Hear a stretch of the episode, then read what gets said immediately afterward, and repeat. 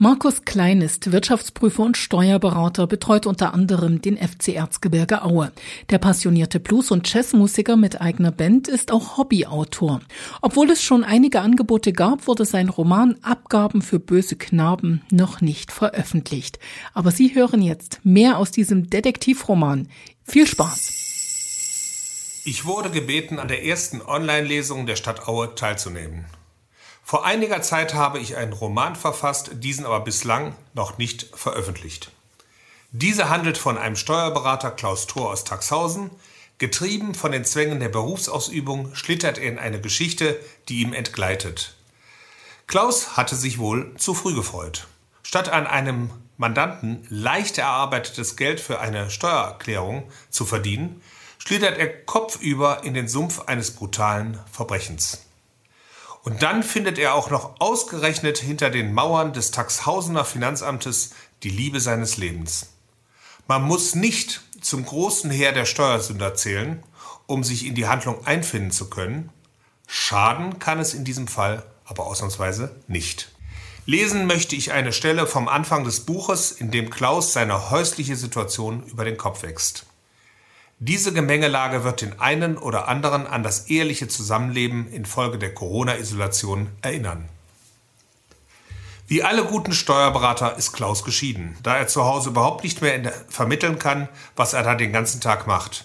Da er auf der anderen Seite hierfür auch noch Geld bekommt, sind Missverständnisse vorprogrammiert. Klaus, der im beruflichen Alltag als ausgesprochen wortgewandt gilt, war zu Hause mal wieder nicht in der Lage, den Inhalt der getanen Arbeit darzustellen. Natürlich konnte er auch nicht erklären, warum man danach so schlecht schlafen kann. Klaus wälzte sich in einer Vollmondnacht wieder in seinem Bett. Seine liebende Frau Elli lag neben ihm und konnte infolge der Rütteleien und Schütteleien ihres Mannes genauso wenig Ruhe finden. Entnervt meinte sie zu ihm, was ist denn heute schon wieder los? Ach Elli, im Büro war den ganzen Tag die Hölle los und eine Steuergestaltung macht mir echt Bauchschmerzen, versuchte sich Klaus zu erklären. Macht dir dein Beruf keinen Spaß, dann musst du eben etwas anderes machen, im Fall Elli. Aber wir leben doch ganz gut davon, erwiderte Klaus. Aber da hatte er seine Frau unterschätzt. Du kannst doch nicht allen Ernstes mit etwas so viel Geld verdienen, von dem du nicht weißt, ob du das richtig machst und das dir offensichtlich überhaupt nicht liegt zitierte sie Erkenntnisse ihres Psychologen. Schlagartig wurde Klaus hellwach und merkte, dass ihm die Sache entglitt. Nun wollte er Elli beschwichtigen. Die Gesetze sind häufig sehr ungenau und vieles ändert sich durch die vielen Gerichtsverfahren. Das Honorar ist schon deswegen etwas höher, du musst dir dies wie bei einem Schmerzensgeld vorstellen. Seine Aussagen hatten leider den gegenteiligen Erfolg. Elli kochte vor Wut.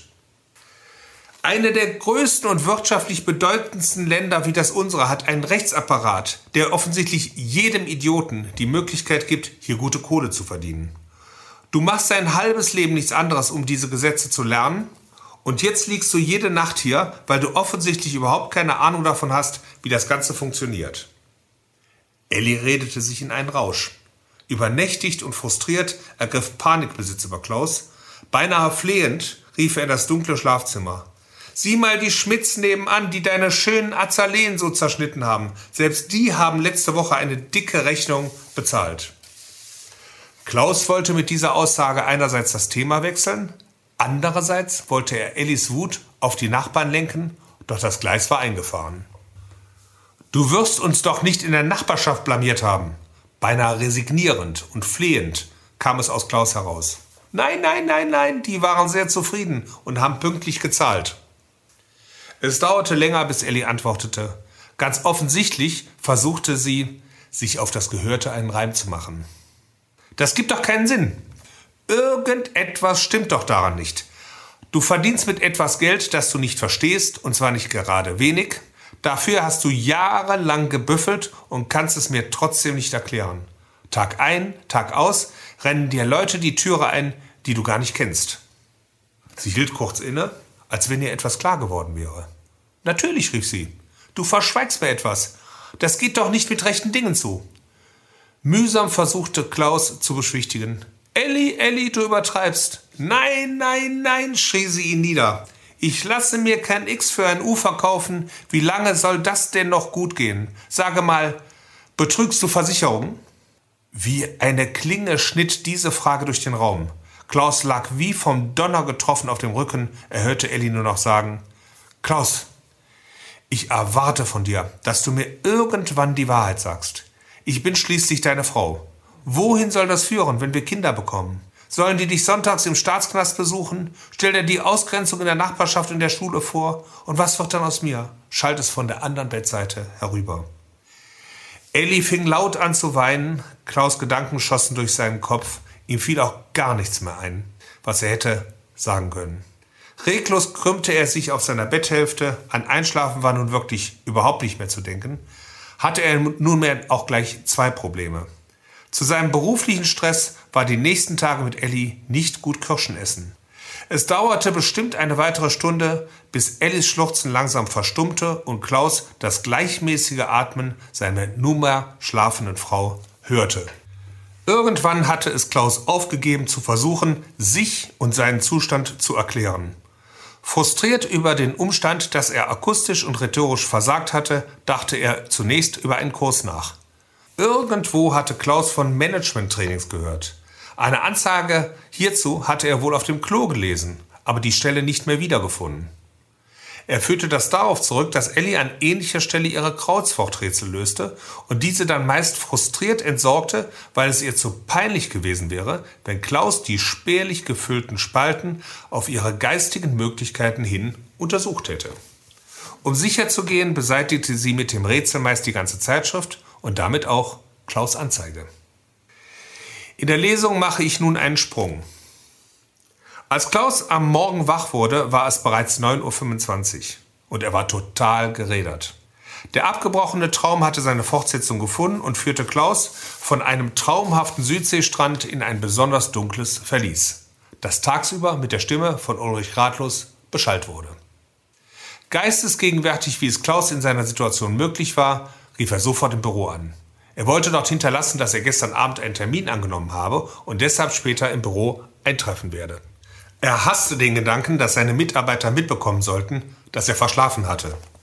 Eine Mitarbeiterin meldete sich mit den von Klaus vorgegebenen Worten Ihr Team vom Teuer Tor, Andrea Formularia am Apparat. Hallo Andrea, Tor hier selber. Guten Morgen, Chefchen. War irgendetwas Besonderes in der Post? fragte Klaus. Andrea überlegte kurz. Nein, nein, nichts, was Zeit hätte, bis Sie da sind und besonders dringlich aussah.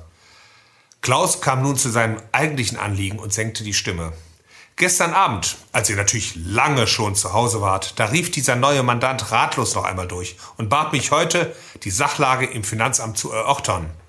Er war recht aufgelöst, so dass ich seinen Wunsch als moderner Dienstleister natürlich nachgekommen bin. Deswegen komme ich erst später rein. Ich bin nämlich schon im Amt. Weiter kam er nicht. An dieser Stelle wurde Klaus abrupt unterbrochen. Seine Kuckucksuhr, die von besonderer Qualität und damit sehr laut war, kündigte nämlich die halbe Stunde an und verriet, wo er war. Mit den Worten, er komme später, beendete Klaus das peinliche Telefonat. Er schaltete die Kaffeemaschine ein und ging unter die Dusche, unter der er sich verbrühte. So schon verunsichert schnitt er sich beim Rasieren. Und da das nicht genug war, versaute er sich mit dem Blut sein letztes gebügeltes Hemd. Da er nicht viel Zeit hatte, über das Ganze nachzudenken, zog Klaus ein Polohemd an und beschloss hierüber ein Sakko zu tragen. Es erinnerte ihn an amerikanische Krimiserien und war daher dem Anlass entsprechend kleidsam. Außer Klaus hätten sicherlich wenige Zeitgenossen hierfür ein rosa Kleidungsstück gewählt. Seine Bedenken mittlerweile abgeschüttelt, machte er sich umgehend auf zum Finanzamt. Kurz bevor er das Gebäude erreichte, fiel ihm ein, dass er den Rest des Kaffees vergessen hatte und dieser nun den ganzen Tag auf der Wärmeplatte vor sich hinschmoren würde. Soweit die Lesung. Die letzte Szene habe ich nur deswegen aufgenommen, damit diejenigen, die zurzeit nicht zur Arbeit gehen können, sich damit trösten können, dass auch ein paar damit im Zusammenhang stehende Unannehmlichkeiten wegfallen. Ich danke für Ihre Aufmerksamkeit. Sollten Sie bis hierhin gekommen sein, dann werden Sie sicherlich auch weiterhin genug Geduld für Ihre Familie aufbringen können. In diesem Sinne wünsche ich Ihnen alles Gute und vor allem machen Sie es sich zu Hause schön und lassen Sie sich vor allem bloß nicht von Viren anstecken. Ihr Markus Klein.